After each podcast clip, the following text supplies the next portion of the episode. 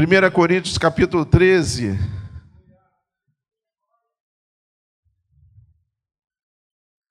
Primeira Coríntios capítulo 13, verso 4 em diante. Se você achou, diz amém. Ih, rapaz. Agora eu fiquei com medo, hein? Se você achou, diz amém. amém. Ei, melhorou cadinho.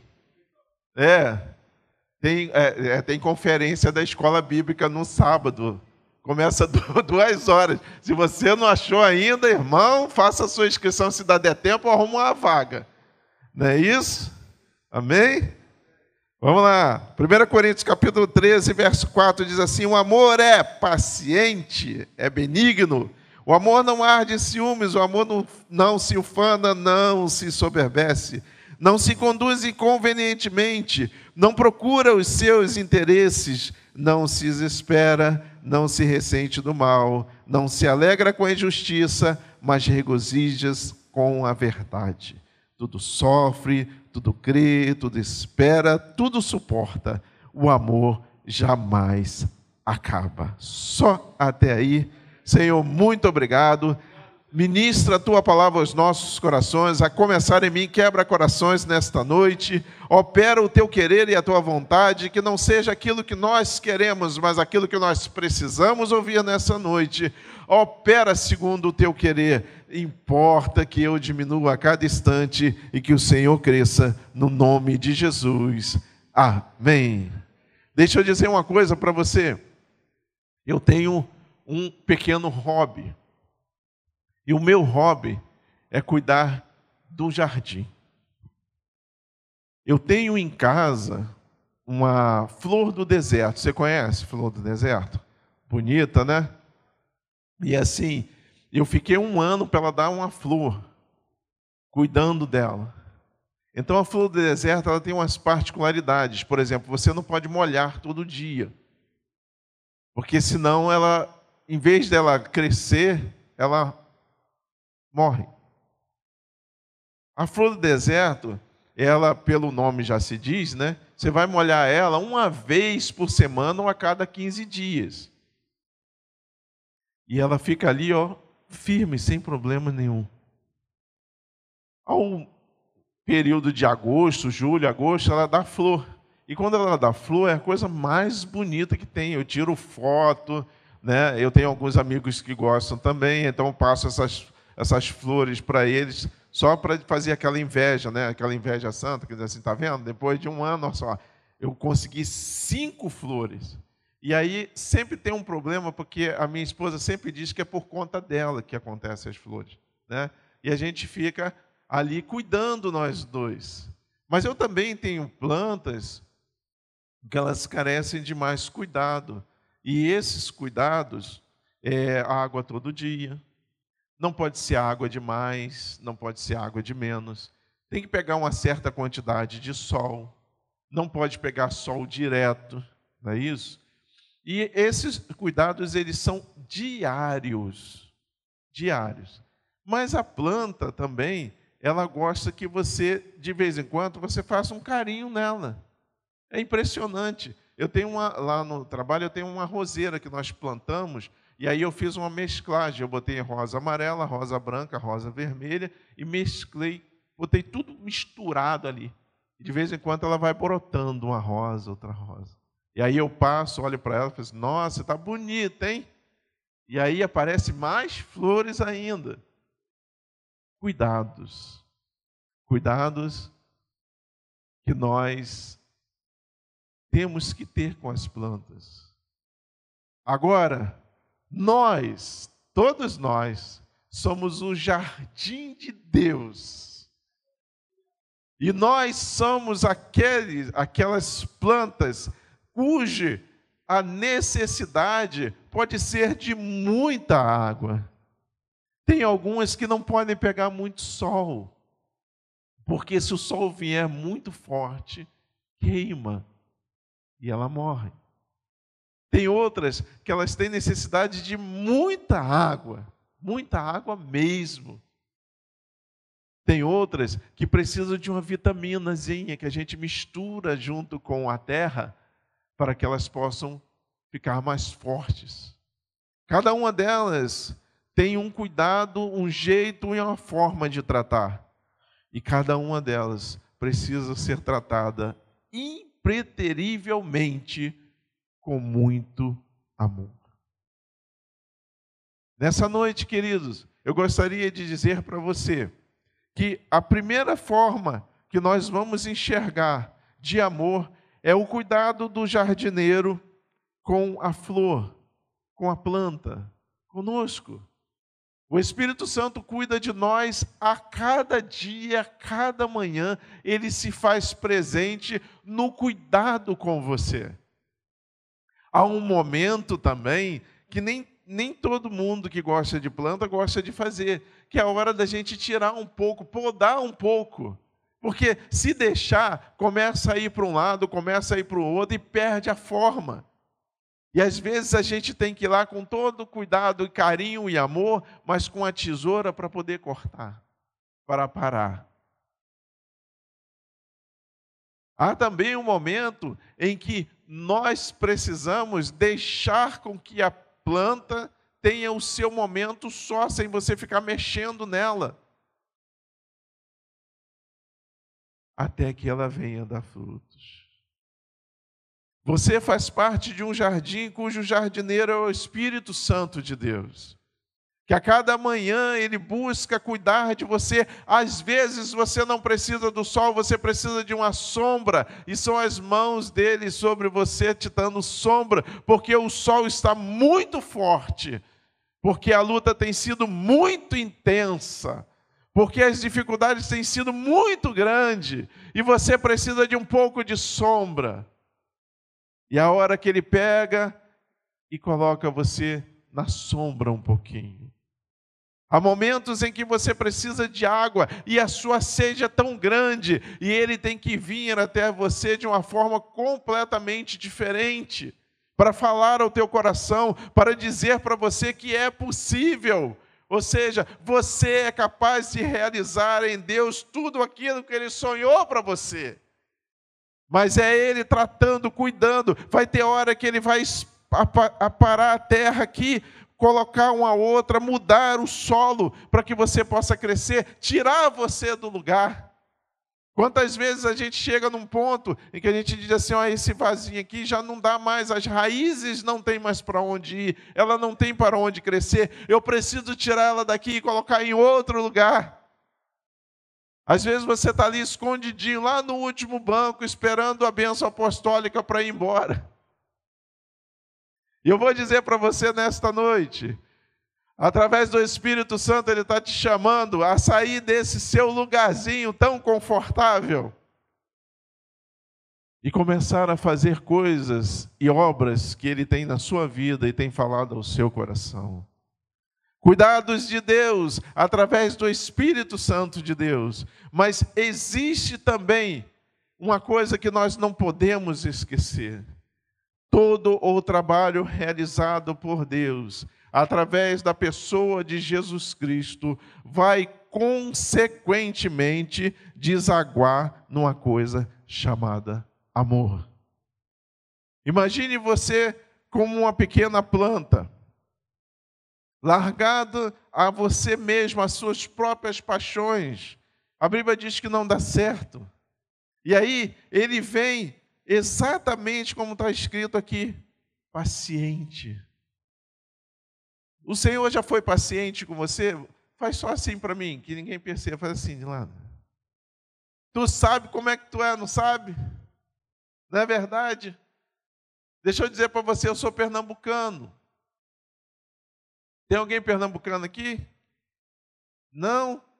Tu não tem noção de como é que é o temperamento pernambucano. E de vez em quando, o Senhor tem que chegar para mim e dizer assim: ó, paciência. E eu ouço sempre assim: paciência, porque eu tive paciência com você. O Espírito Santo nos trata mostrando que nós precisamos de algumas arestas, mas dentro disso aqui, em amor.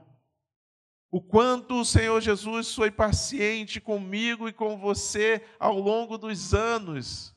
esperando que você dê os frutos. Eu lembro que uma vez eu resolvi plantar um, um pé de mamão. Mamão estava caro demais, eu fui na, no sacolão, mamão estava mais de 10 reais o quilo, não sei o que aconteceu.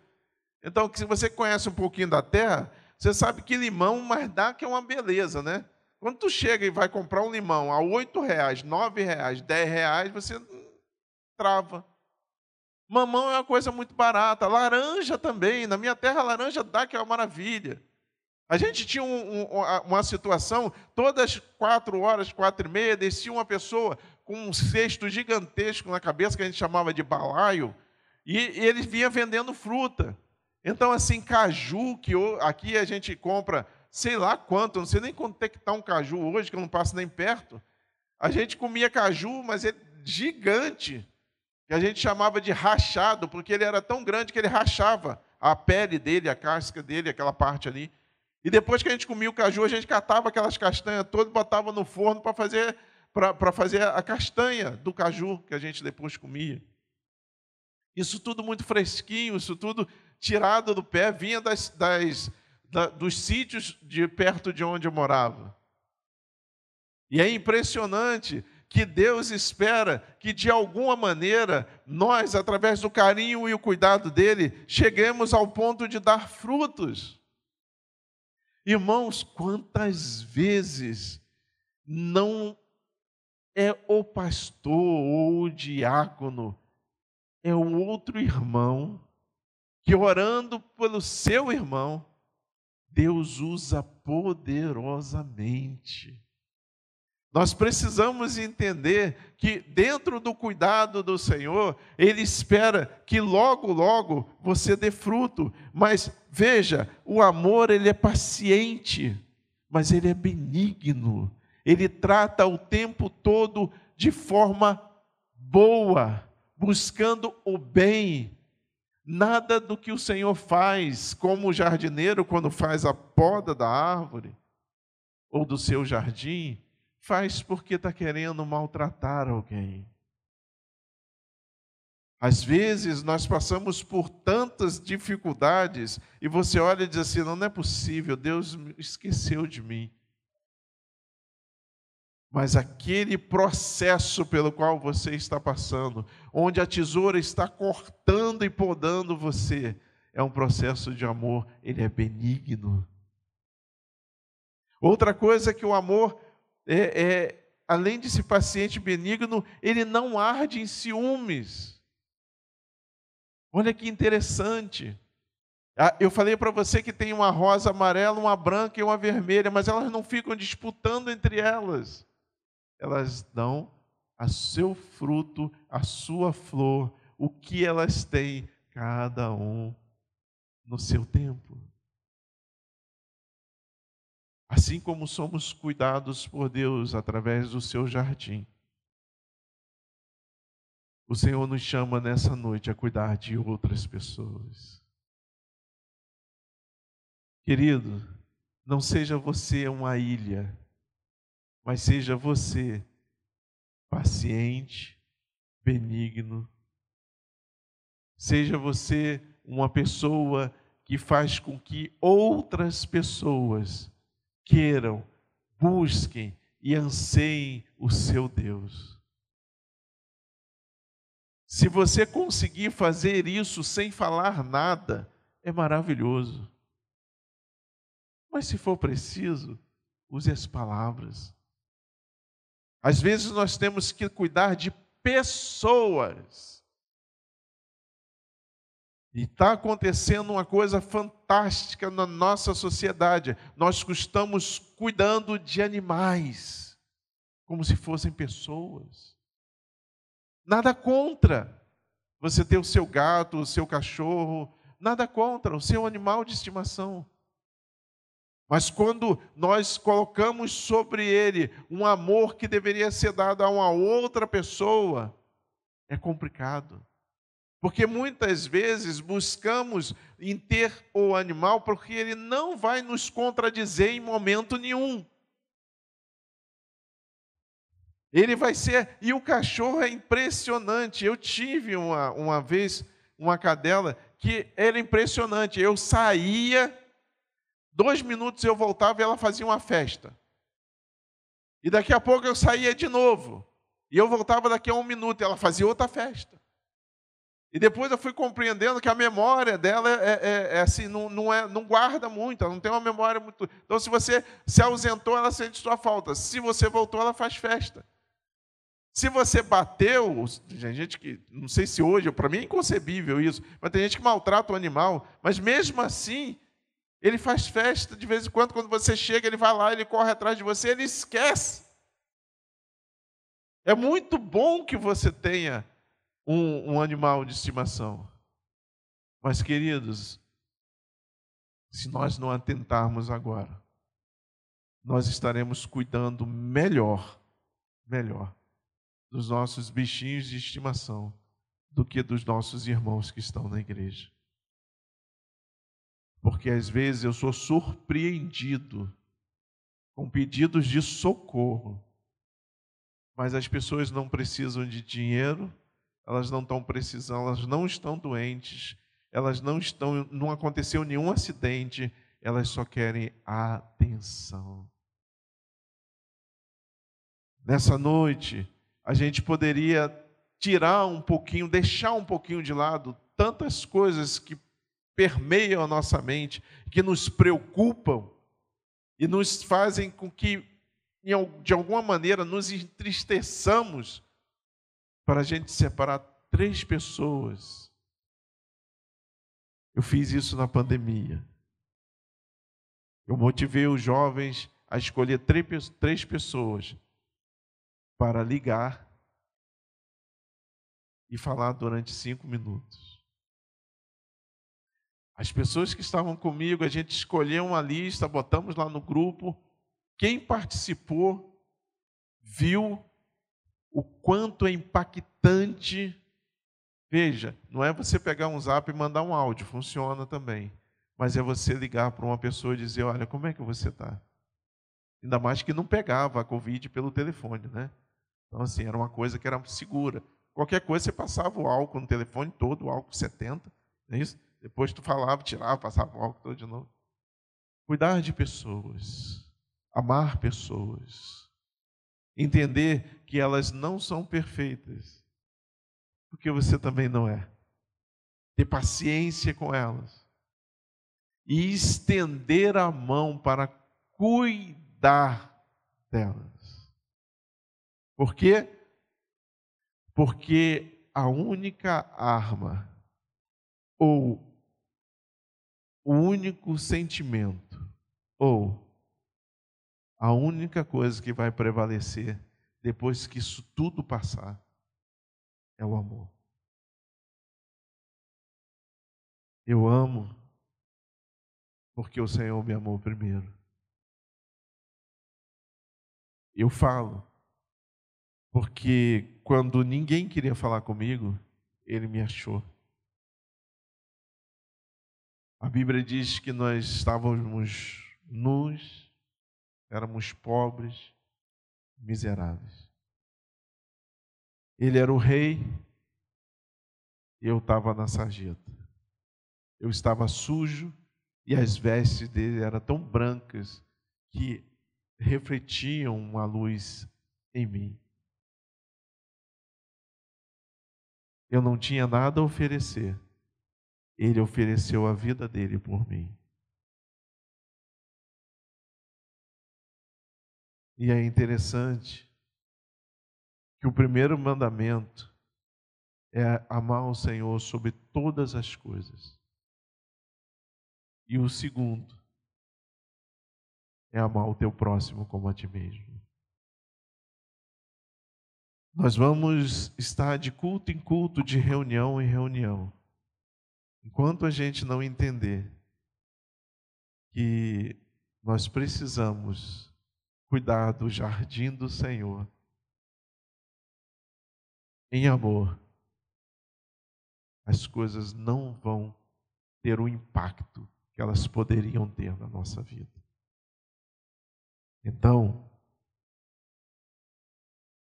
o amor é paciente, é benigno. O amor não arde ciúmes, não se ufana, não se ensoberbece, não se conduz inconvenientemente, não procura os seus interesses, não se exaspera, não se ressente do mal, não se alegra com a injustiça, mas regozija-se com a verdade. Tudo sofre, tudo crê, tudo espera, tudo suporta. O amor jamais acaba. Se você tem dificuldade de amar pessoas, porque em algum momento elas vão te decepcionar, peça ao Senhor que faça de você um jardineiro para cuidar das flores que Ele tem no jardim dele. Talvez você não precise ser o que tem a tesoura, você pode ser aquele que traz o adubo e coloca e faz com que aquela flor frutifique, floresça, dê o seu fruto. Quantas vezes, à frente de, de liderança, eu chegava e dizia assim: olha, a gente precisa, todos nós, sairmos. Em algum momento, os líderes precisam entender que eles precisam sair da frente, para que outros apareçam. Nós temos meninos e meninas aqui que hoje pregam, que hoje falam, que dirigem culto, porque um dia tiveram a oportunidade de fazê-lo e as pessoas que estavam liderando saíram um pouquinho da frente para que elas aparecessem, para que elas frutificassem. Meu irmão, minha irmã, você que está em casa, nessa noite nós temos uma responsabilidade e eu quero dividir com você de cuidarmos uns dos outros,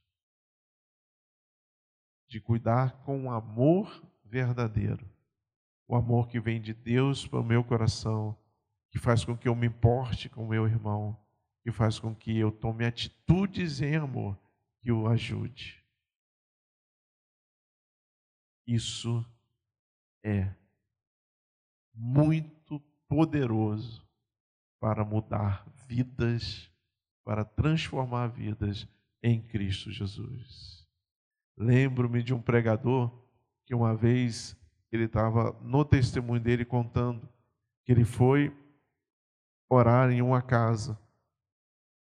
E houve um momento lá em que a pessoa olhou para ele com um olhar tão ruim e com uma, uma ira muito grande que ele não entendeu porque ele não estava fazendo nada demais. E aquela pessoa olhou dentro dos olhos dele e falou assim: Eu detesto esse seu amor. Eu detesto a forma como você ora. Com um amor que você tem por pessoas que você nem conhece. E aí você já compreendeu que estava diferente o negócio, né? E ele falou assim: Pois é, mas é nesse amor que nós vamos avançar e você não vai poder resistir. Seremos um dia conhecidos como uma igreja que ama e que abraça pessoas. Seremos um dia conhecidos porque pessoas entrarão pelas portas e ficarão aqui porque se sentirão acolhidas e amadas. Seremos uma potência na mão de Deus quando nós entendermos de que a ferramenta do amor ela destrói, destrói fortalezas em Cristo Jesus.